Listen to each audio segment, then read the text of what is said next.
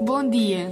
Bem-vindo às Vozes de Celas. A Câmara Municipal de Lourdes pensa investir mais de 143 mil euros na aquisição de mobiliário escolar neste ano de 2021. Esta ação tem como objetivo melhorar o desenvolvimento educativo e criar as melhores condições nas escolas para o ensino de qualidade, direcionado a jovens e crianças. Esta oportunidade tem como ideia equipar salas de jardins de infância e salas de escolas básicas principalmente. Irão melhorar, neste caso, 51 salas de jardins de infância, 91 salas de primeiro ciclo, 4 salas de unidades de apoio especializado, 52 refeitórios e 3 bibliotecas.